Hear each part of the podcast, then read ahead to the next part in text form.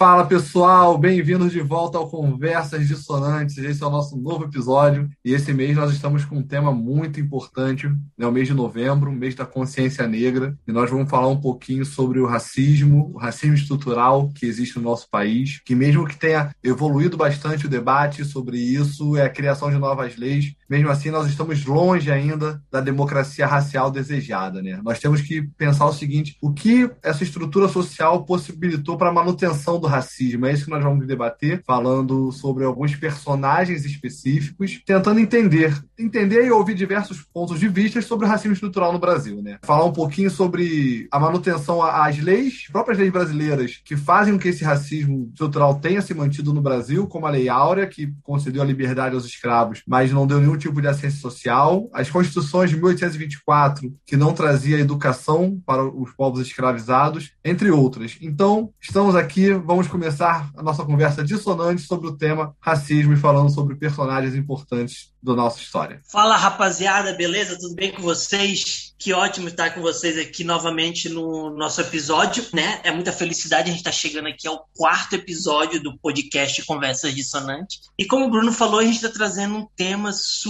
importante, é um tema urgente, tema necessário. Aida dos Santos, vocês já ouviram falar nela? Da nossa heroína do atletismo brasileiro? Pois é, é uma figura super importante aí. Falar sobre ela, especialmente nesse mês, que é um mês importante também, como o Bruno falou. Esse episódio será lançado no dia 20 de novembro, que é o Dia da Consciência Negra. Portanto, é uma data muito pertinente. E eu também queria deixar aqui registrado nosso agradecimento ao nosso amigo Bafute, o Arleson Ferreira, que foi o nosso amigo que fez o jingle de abertura e de finalização do nosso podcast. Né? Deixar aqui um salve, salve pro Arleson. Valeu, meu querido. Olá, pessoal. Tudo bem? Como que vocês estão? Estamos de volta para mais um episódio do Conversas Dissonantes. Estou muito feliz de estarmos mais um mês conversando, debatendo sobre assuntos importantíssimos como o de hoje. Como o Barroso e o Bruno já disseram, nós vamos falar sobre racismo estrutural, sobre memória e sobre uma figura, sobretudo, né? Vamos conversar também sobre outros personagens da nossa história que foram importantes na luta contra o racismo, mas hoje nós vamos falar em especial da Aida dos Santos, uma atleta negra que participou de uma Olimpíada, duas Olimpíadas, na verdade, a primeira em 64, tem recuperado a memória dela mais recentemente, sofreu bastante com o racismo estrutural, inclusive inclusive por parte de instituições brasileiras. E hoje nós vamos ter nossa primeira convidada, mais um motivo para uma grande alegria nesse episódio. Minha amiga pessoal, colega também de trabalho, amiga de trabalho, Renata Aguiar. Vou deixar agora ela se apresentar, né, com as suas próprias palavras e falar um pouquinho quem ela é. Oi, gente. Meu nome é Renata, tenho 25 anos, sou apenas uma estudante dessa temática que eu acho de suma importância e eu me sinto muito feliz e muito honrada de estar aqui com vocês hoje. Fiquei muito feliz com o convite do Claudinho, que já é um amigo pessoal. E eu espero que seja uma conversa super produtiva, bem importante, né, nesse meio. Valeu. Bem-vinda, Renata. O prazer é todo nosso. Confesso que estou bastante animado por esse episódio e com tudo que você tem a somar com a gente.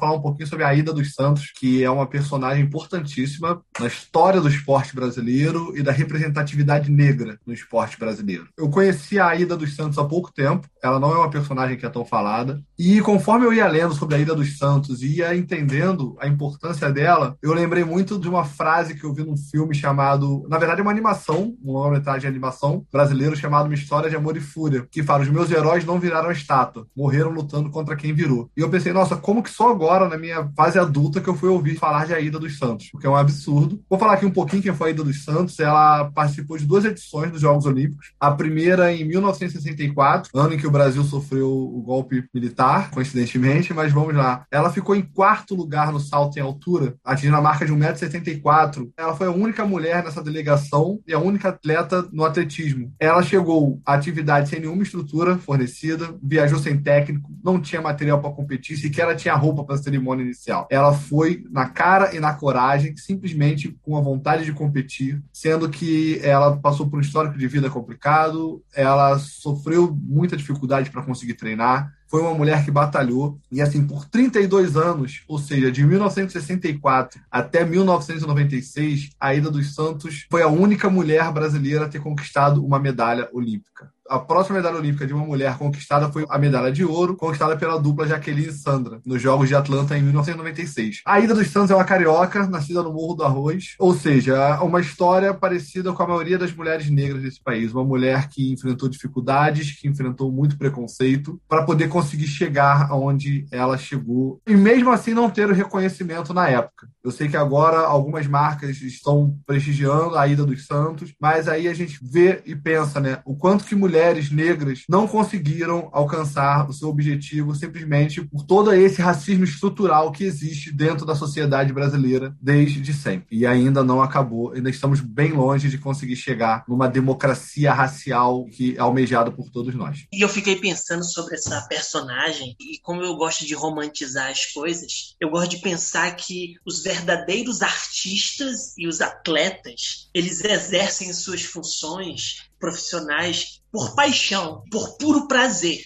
Eles sentem a necessidade, pelo menos eu sinto assim enquanto artista e observo o atleta também nessa mesma perspectiva, né? Eles sentem a necessidade de produzir, executar seu ofício. É algo quase que patológico, né? É orgânico.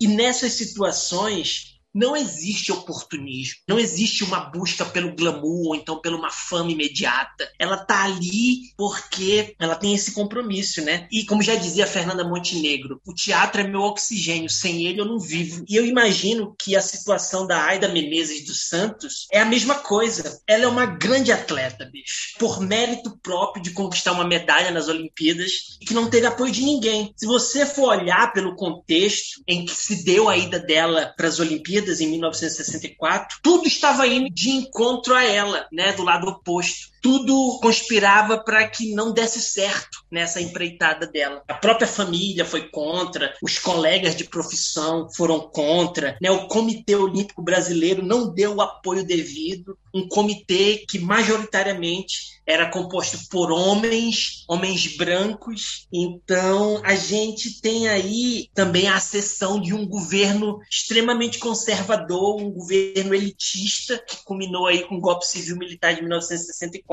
Mas mesmo assim, na garra e na coragem, né, enfrentando todos os obstáculos, a nossa heroína foi lá e deu o seu melhor. Conquistou o quarto lugar, coisa que nunca na história, como o Bruno falou aí, do esporte brasileiro havia acontecido antes. Essa falta de apoio, esse desprezo dos brasileiros para com ela é algo super recorrente. Essas histórias elas são bem similares, esses personagens são pessoas pobres que vêm de comunidade. Esse é um exemplo claro do racismo estrutural de todos os dias que a gente vive no Brasil, né? Que subjuga as pessoas pela cor e pela classe social. Não é nada novo. A gente sabe que historicamente falando, o Brasil é um país perverso essa ideia da democracia racial é mito. Dizer que o Brasil vive um estado de plena igualdade entre as pessoas, independente de raça, de cor, de etnia, é mentira. A Aida dos Santos foi vítima disso. E hoje a gente está aqui né, nessa conversa tentando resgatar essa memória viva, porque ela está viva ainda, e dando a ela uma devida importância a esse personagem tão importante do atletismo brasileiro. Eu acho que é por aí. Esse assunto pode se desdobrar em várias vertentes né? Vamos ouvir aí o que a rapaziada tem a falar. Eu queria trazer aqui, né,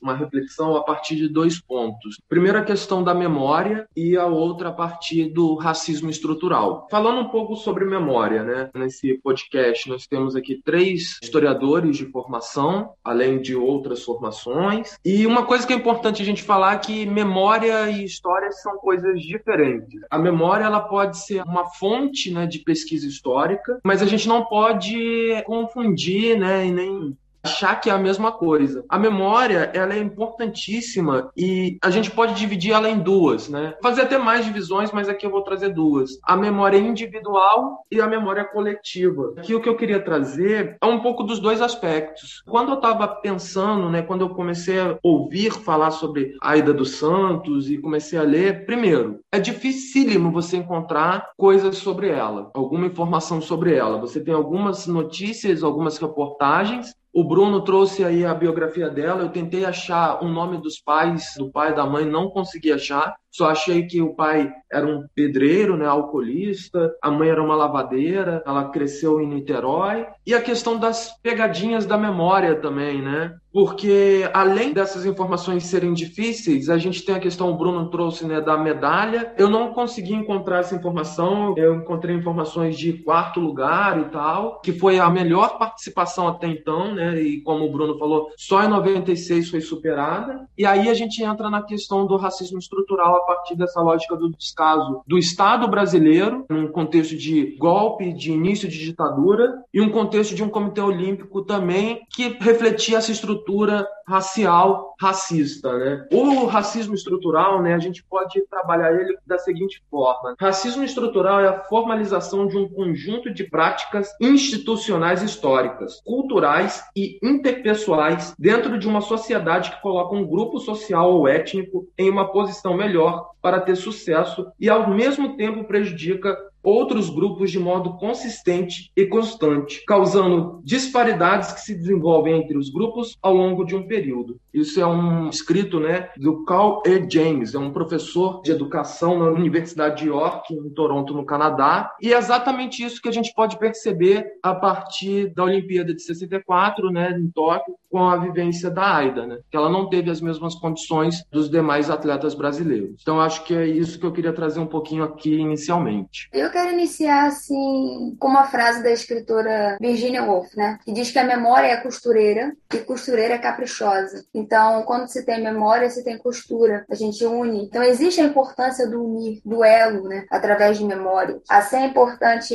a gente falar de biografia, porque não existe biografia sem memória. O principal canal, né, para se escrever uma biografia, por exemplo, é a memória. Sem ela a gente não tem uma. Então, é importante a gente falar de biografia, então, enquanto gênero e sua importância, né, e quando aplicar. Porque, sobretudo, a biografia tem como base. A memória não tem para onde correr, né? O que mais me fez pensar, assim, a questão das biografias, né, principalmente de, de pessoas negras, né, é o que até conversei com Claudinha uns dias, há dificuldade em encontrar registros, informações, material a respeito da vida dessa mulher tão importante que é a Aida dos Santos, né? E é assim que acontece também com tantos outros personagens negros que marcaram a história e que infelizmente estão em anonimato, né? Há pouco eu vi que ah, só esse ano eu fui descobrir sobre a vida, né, quem foi Aida dos Santos. Então, devido ao racismo estrutural que permeia diversas áreas, a gente ainda tem essa questão do anonimato de pessoas negras que simplesmente marcaram alguma época marcaram um contexto e a gente não vê essas histórias sendo contadas, né? Então nós precisamos e é muito importante esse espaço aqui para falar sobre isso, de um olhar crítico para a produção não só de biografias, mas exposição né, da história dessas mulheres negras, né, mulheres e homens negros, para que haja maior representatividade dessas pessoas, né? Só queria falar uma coisa que me veio na memória agora, vocês falando sobre memória, e você, como uma pessoa que trabalha com biografias, falar da dificuldade de encontrar histórico de pessoas negras, e o Cláudio falou também que pesquisou sobre os pais da ida dos Santos e não encontrou, isso eu tenho bem claro na minha cabeça que a população negra tem essa dificuldade. Tem essa dificuldade na minha família também. Se você perguntar a qualquer pessoa negra, ela só vai saber no máximo até o seu bisavô bisavó. Uma coisa que a população branca não tem. A memória do negro ela foi apagada. Você pode conversar com qualquer pessoa negra que vai falar: "Ah, o meu avô, a minha bisavó, depois disso não sabe". E isso é uma coisa que você não sabe a sua origem, não sabe de onde seus antepassados vieram. Hoje tem tem muito isso você vê as pessoas comentando, ah, vou buscar minha cidadania em tal país, em tal. Por exemplo, eu não tenho a mínima noção de onde a minha família veio quando estava na África. Qual foi o primeiro negro da minha família a chegar aqui no Brasil? Eu não sei. Eu não tenho a mínima ideia. Eu só conheço até a parte do bisavô e história que minha avó conta, meio assim, sabe? A história oral, a memória que vocês citaram, mas se perde um pouco. As famílias negras têm isso. E enquanto nós estávamos conversando também, me veio uma conversa que eu tive com um grande amigo meu,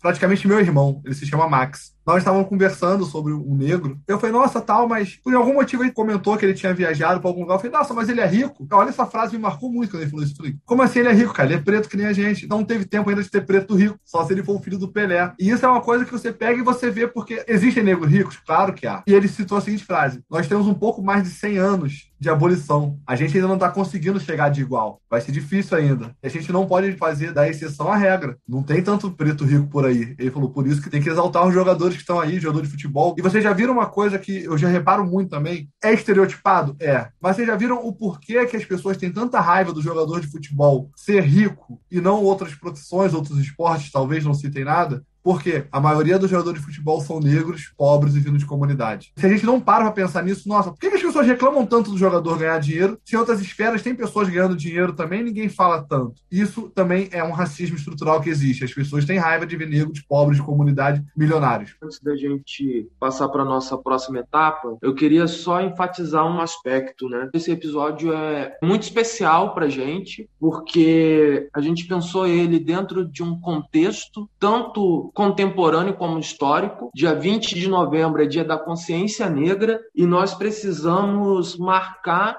nosso posicionamento como pessoas que lutam contra o racismo. E nesse momento a gente decidiu trazer a história dessa mulher incrível, uma mulher forte, uma mulher que representa milhares de outras e que infelizmente é silenciada, é apagada da nossa história e que não permite que várias outras crianças, meninas negras possam olhar e se inspirar nela. Então a gente veio trazer essa memória nesse dia 20 de novembro para sim falar sobre os problemas que existem, mas sobretudo exaltar a memória dessa mulher importantíssima na nossa história.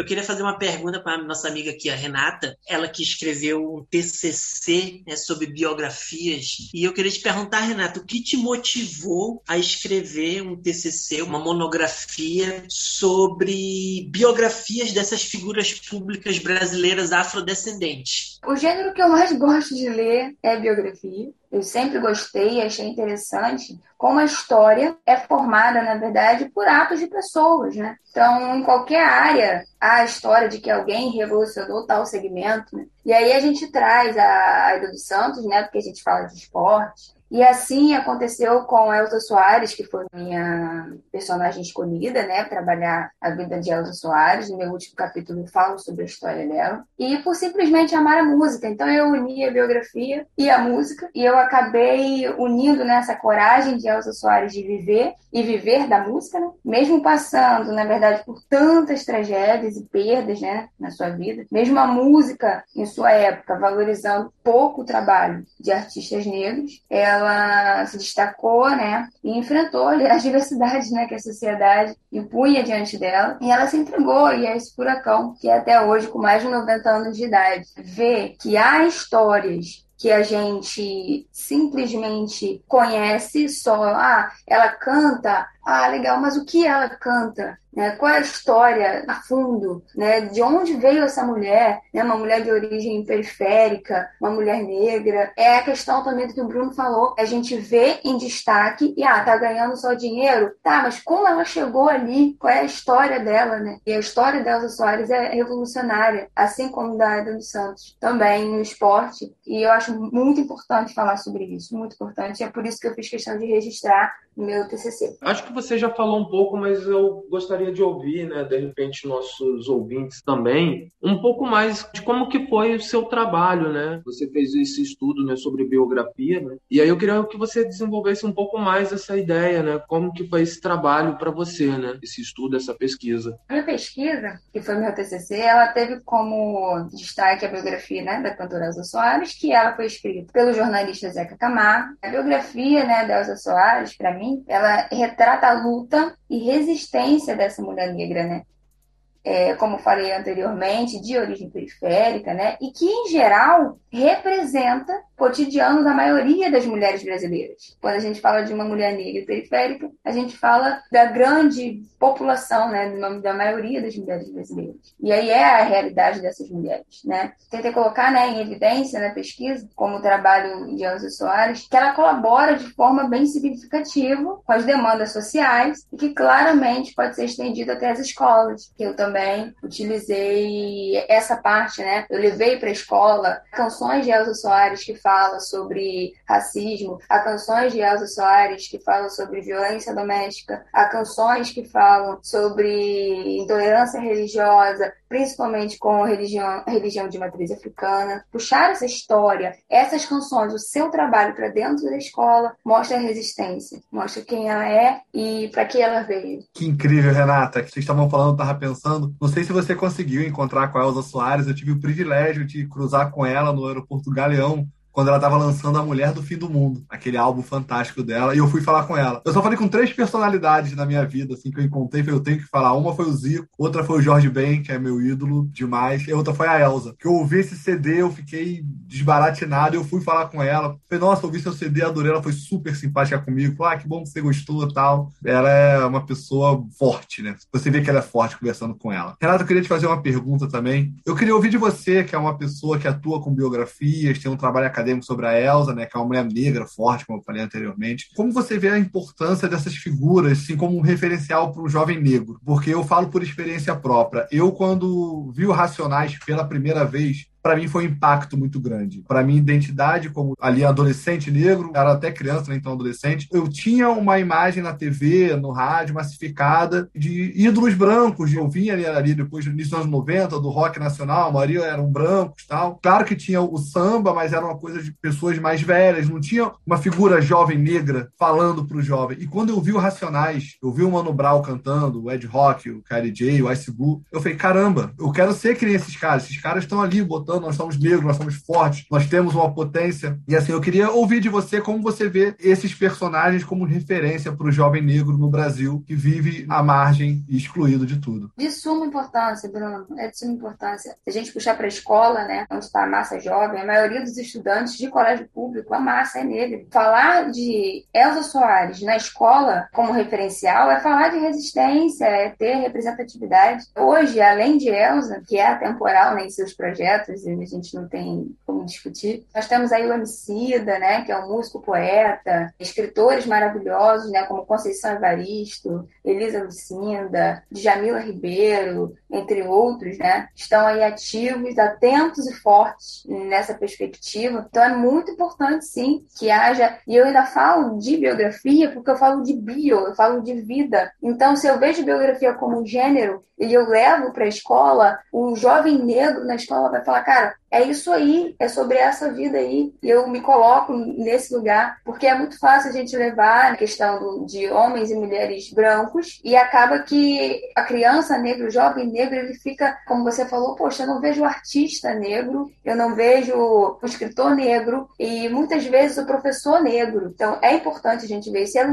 Elisa Lucinda, ela fala um pouco sobre isso, de como o racismo estrutural também atinge a sala de aula, né? Quando você não vê um professor negro, né? Então o aluno não se vê ali. Então eu acho muito importante, de extrema importância. Queria trazer um relato, né? Eu acho que, pô, algumas coisas acabam se casando, né? Eu e a Renata nós trabalhamos em um colégio particular, né? A maior parte dos alunos de um colégio particular são brancos, né? E tem uma aluna nossa, eu não vou falar o nome, né? Preservar a identidade, né? Importante. E é uma aluna negra, né? Que após algum tempo ela aceitou a sua identidade de uma menina negra, né? uma menina adolescente negra. Por que, que eu estou falando sobre isso? Né? Porque o Bruno e a Renata, depois respondendo, né, falando sobre a questão da representatividade, ontem aconteceu algo muito importante na minha vivência e no meu aprendizado enquanto professor. Cheguei na turma dela para dar aula, estamos no ensino híbrido ainda, então tinha que fazer o login e estava uma conversa sobre negritude no Brasil. E aí o assunto começou a se acalorar, porque começou um debate sobre sobre quem é negro, né, o que define um negro no Brasil. Essa aluna falou sobre, primeiro, a questão de se reconhecer enquanto negro e foi se acalorando a conversa, né? E aí eu vim intervir. E, por fim, ela falou né, algo que foi muito marcante para mim. Ela é de Minas Gerais, ela falou que estudou uma parte da vida dela em Minas e que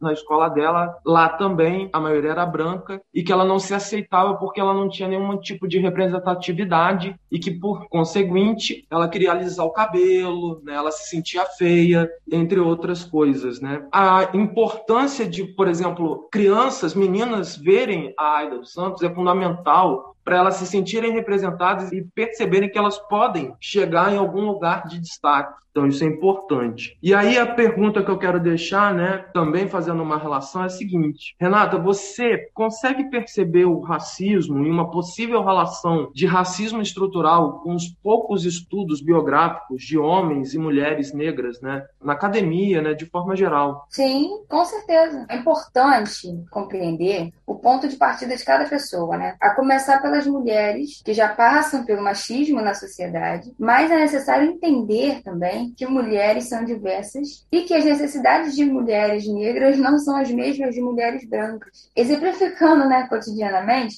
enquanto mulheres brancas, antigamente, corriam atrás de fazer história, né? Saindo às ruas reivindicando trabalho, independência, direito ao voto. Mulheres negras reivindicavam leis trabalhistas, né? Que era o básico, trabalhavam anteriormente de forma escravizada. Elas iam atrás daquilo que era básico. Com o tempo, e ainda bem, né, que isso vem sendo desconstruído, a bio da mulher negra, a vida, né, da mulher negra apontava para a sobrevivência, enquanto a trajetória da mulher branca apontava para a independência. Então, registrar sobre isso seria uma forma, infelizmente, mais evidente, né? Você registrar sobre mulheres brancas que buscavam independência do que você registrar mulheres negras que buscavam sobrevivência em sua vida, né? Pós-escravidão. Então, a gente fica nessa ideia de que a gente tem muitas mulheres brancas, mais retratadas, e homens brancos, porque são histórias e evidências, né? Sempre em evidências. E a gente vê mulheres negras que lutavam pelo básico,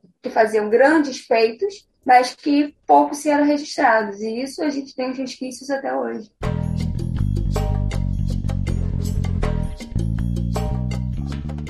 Eu estava ouvindo vocês falando aqui, né? E, e, o Bruno falou dessa coisa da representatividade, né? E eu me lembro que algum tempo atrás, nas redes sociais, eu vi um vídeo de uma garotinha pequena, uma garota negra, que viu aquela jornalista Maju, né, na televisão e falou: Olha, aquela garota tem um cabelo igual a meu, mamãe, tá vendo? E o texto era tipo: representatividade importa, assim. Imagina para as pessoas durante os anos 80, na década passada, quase não se via personagens artistas, pessoas influentes negras na televisão. Você nunca via um âncora no jornal. Imagina as crianças da favela que estavam na sua casa vendo ali um filme ou alguma coisa, só pessoas brancas. Que se passa pela cabeça dela? Talvez no seu inconsciente lá tá dizendo: ah, eu não posso, eu não tenho direito de estar nesse lugar. E como o Mano Brown foi importante pro Bruno, sabe? Eu imagino que a Elza Soares, a Aida dos Santos foi importante, ela foi importante a representação dela, né? Ali para alguém que queria estar tá ali naquele lugar que ela exerce a sua função. Então eu acho que realmente a representatividade ela importa muito, especialmente agora nessa era das mídias sociais, porque tudo é muito visual, você só vê, né? Você quer ter a vida daquela pessoa. Quando eu vejo personagens, pessoas negras em posição socialmente assim que dá orgulho, eu acho isso do caralho, eu acho isso eu enquanto pessoa branca, eu reconheço conheço, mesmo vindo de uma família pobre, lá na Amazônia, na periferia da Amazônia de Manaus, né? Minha mãe é analfabeta, minha mãe não sabe nem ler. Mesmo assim, eu reconheço o meu privilégio, o meu privilégio de ser branco. Eu entro no supermercado e ninguém me segue, porque eu sou branco. Esse é um privilégio. Mesmo eu não tendo um real no bolso, mas eu tenho o privilégio da branquitude, porque a gente vive numa sociedade racista. Tem uma história que me marca muito, que o Muhammad Ali, ele falou, que quando ele era criança, ele falou para a mãe dele assim: Mãe, por que nós temos que vir na igreja todos os domingos se nós não vamos para o céu? Aí a mãe dele olhou para ele e falou assim: Mas no caso, Cassius Clay, né? Ele virou o Muhammad Ali depois que ele se converteu ao islamismo. Ele falou: Como assim, Cassius? Por que nós não vamos para o céu? Mãe, é só olhar as pinturas da igreja. Só tem brancos, nós somos pretos. Cara, e isso só quem é negro sabe o que é você não ter uma representatividade. Você estar num lugar e você olhar, nossa, não era para eu estar aqui. Representatividade é muito importante. Então, às vezes, quem não é negro não imagina o que é isso. Você ter uma representatividade, você se sentir representado ali. E isso, como eu falei, na década de 90, quando eu era, era pequeno, a representatividade vinha muito a partir do esporte ou da música, né? Então eu via Jordan, Tyson, todos esses caras que eram negros, fortes, empoderados, você pegava e focava naquilo. Não, peraí, o Tyson tá ali, o Jordan tá, Pelé, etc., ou outros. Então a representatividade é uma coisa que hoje as crianças e os jovens têm mais acesso do que nós tivemos. Nós já estamos aqui né, na fase adulta. Na nossa infância nós não tínhamos tanta referência em relação a tudo, né? É muito louco isso pra gente.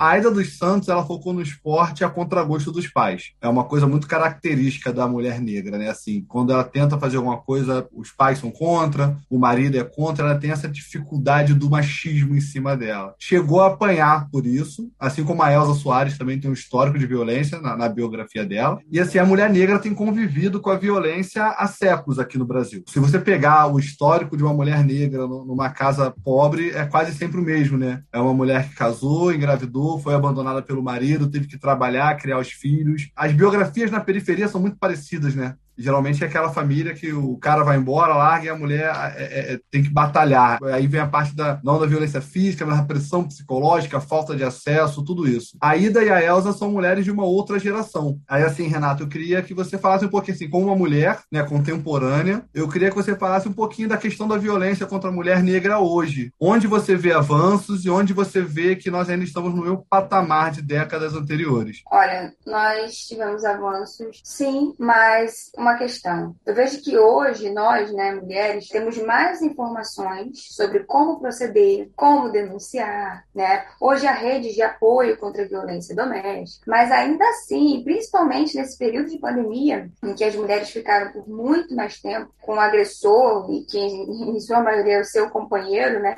E isso é o mais preocupante, porque normalmente as mulheres que não têm a sua própria renda, acabam se tornando reféns dessa situação, né? Por não poderem sair de casa e se sustentarem, né? E piora a situação quando ainda há filhos, né? Nessa relação. Então, eu acho que precisamos destacar cada vez mais a força da mulher e da mulher negra, principalmente, que é a que mais sofre com isso, e para que elas entendam, né, na verdade, para que isso ajude de alguma forma nesse processo de desprendimento, né, desse relacionamento abusivo. A Elza Soares mesmo, na época em que sofreu a violência doméstica, ela não denunciou, mas hoje, né, em alguns discursos dela, hoje ela não só denunciaria, como ela canta sobre isso. Ela tem uma música que é um discurso de denúncia. De fato, é isso. Ela interpreta a canção Maria da Vila Matilde, que já inicia com os versos assim: Cadê meu celular? Eu vou ligar para o 180, né? Que é um destaque, porque o 180 é um número em que as mulheres podem ligar para fazer essas denúncias. Então, a gente tem essa canção que, na época em que a Elsa sofreu essa violência doméstica,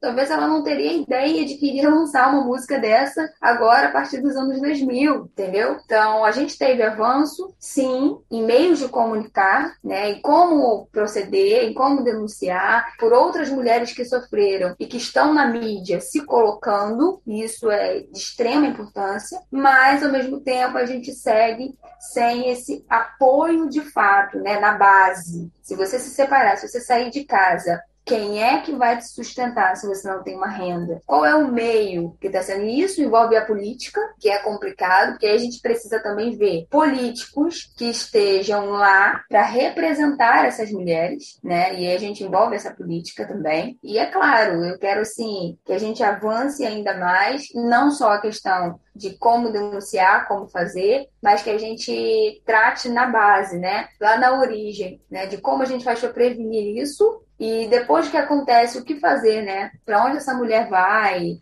Qual é a ajuda que deve receber, de fato? Renata, uma última pergunta para ti, né, sobre o teu trabalho, o teu TCC. Nos meios que você pesquisou as informações para elaborar a tua monografia, você teve dificuldade em encontrar material disponibilizado a respeito de biografias de homens e mulheres afrodescendentes? Sim, tive sim. Bom, para ter um resultado, vamos lá, mais preciso, né, a partir de dados, eu fiz uma pesquisa no portal da CAPES, né, que é Coordenação de Aperfeiçoamento de Pessoal de Nível Superior, e foi levantado o número de dissertações de mestrado e teses de doutorado, né, produzidas nos últimos cinco anos. Então, eu peguei de 2016 a 2020, e aí eu fui pesquisando por trabalhos que tinha como palavra-chave biografia. Bom, no fim da pesquisa, os resultados foram de 462 dissertações de mestrado, apenas 21 falavam sobre biografias de homens e mulheres negros. Desses 21, apenas 10 falavam de mulheres negras. Então, nós temos 462, apenas 10 falavam de mulheres negras.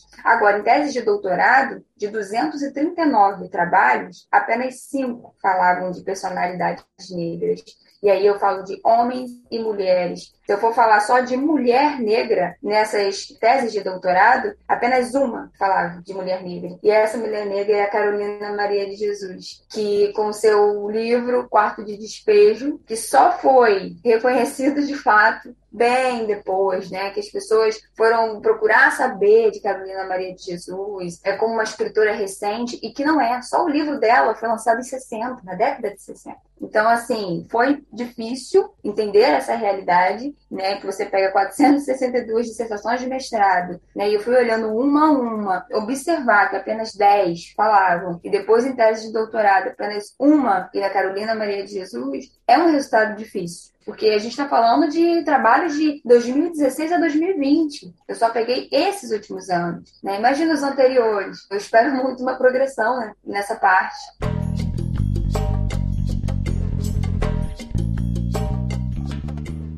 Quero finalizar né, falando um pouco né, sobre a importância da gente se posicionar, da gente reconhecer que o Brasil é um país racista, desigual e que a gente precisa lutar para mudar. Eu, enquanto branco, eu preciso ouvir a população negra, apoiá-la e lutar para que haja uma mudança. E para finalizar a minha parte, eu queria ressaltar e enfatizar a questão da memória da Aida dos Santos, né? Enquanto ela está viva, cinquenta e tantos anos depois, ela recebeu o uniforme que ela deveria ter recebido quando ela foi para as Olimpíadas em 64. Em junho de 2021, ela entrou para o Hall da Fama do Comitê Olímpico Brasileiro. Espero que ela seja cada vez mais conhecida, sobretudo para a comunidade negra, pela questão da representatividade. E eu queria terminar com Angela Davis, né? Numa sociedade racista, não basta não, basta não ser racista, é preciso ser antirracista.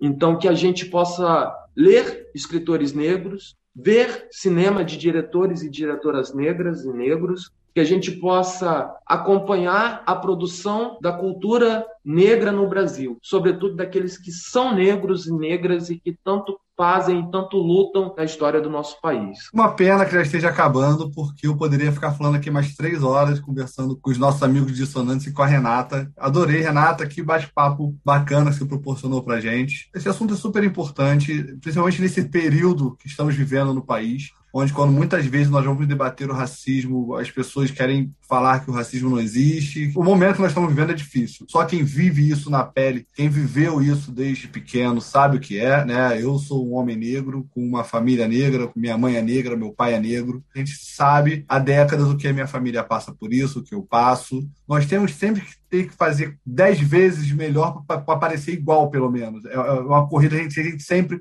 parece que está um, um, passo abaixo, não porque nós estamos um passo abaixo, mas porque as pessoas, o racismo existe, ele está aí, tá? E acho que é importante a gente sempre estar debatendo esse tema, sempre estar falando sobre, para que as gerações que venham depois de nós tenham um patamar melhor do que nós tivemos. Assim como pessoas na década de 60, com o início do movimento negro, os Panteras Negras, toda aquela briga que teve, vem essas décadas, já proporcionaram um mundo um pouquinho melhor para a gente estar aqui, a gente tem que continuar fazendo para que os que venham depois de nós também tenham uma melhora do que nós passamos, que eles não tenham que passar por tanto. Mas ainda vão passar por um período porque a caminhada é longa ainda. Com certeza, Bruno. A caminhada é muito longa, né? Você me lembrou aí que né, o Brasil conseguiu a abolição da escravatura foi em 1889, é isso? 1888. Quando é que foi? Então, 80, 1888, mais de 100 anos, e a gente ainda tá aí sofrendo racismo diariamente. Imagina aqui, eu moro na África do Sul, né? Na África do Sul, a apartheid acabou oficialmente há 25 anos atrás. 25 anos atrás.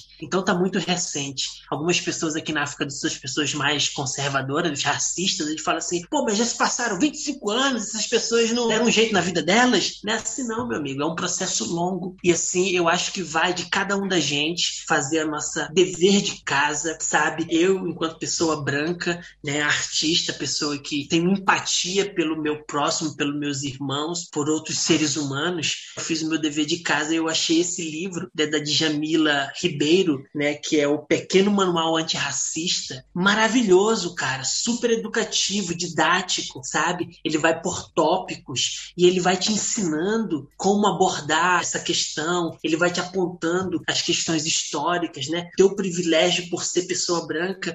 Então, assim, né, é, o que eu recomendo para as pessoas é fazer essa autorreflexão né? O dia 20 de novembro está chegando aí. O Dia da Consciência Negra não é somente é, o dia que se comemora a morte do Zumbi dos Palmares. É um dia para a gente refletir sobre todo esse racismo que está enraizado aí na nossa cultura, como o Claudio falou. É um racismo estrutural, é cultural no Brasil ser racista. Então, assim, a gente tem que fazer nosso dever de casa, o nosso trabalho manual, entendeu? De pegar, botar a mão na massa e trabalhar e, e vamos mudar o mundo, cara. Vamos mudar o mundo porque é possível, tá bom? E eu espero que vocês tenham gostado da nossa conversa. Costumo dizer no teatro. Se você gostou, convide os seus amigos, mas se você não gostou, convide os seus inimigos. Então a gente vai estar tá aí. Todo mês a gente está lançando um episódio novo. Aí, gente. Renata, você quer fazer uma consideração final? Dar uma última palavrinha pra gente? É, gente, eu quero encerrar dizendo que a causa do racismo é de todos nós. Né? Não é de A, não é de B,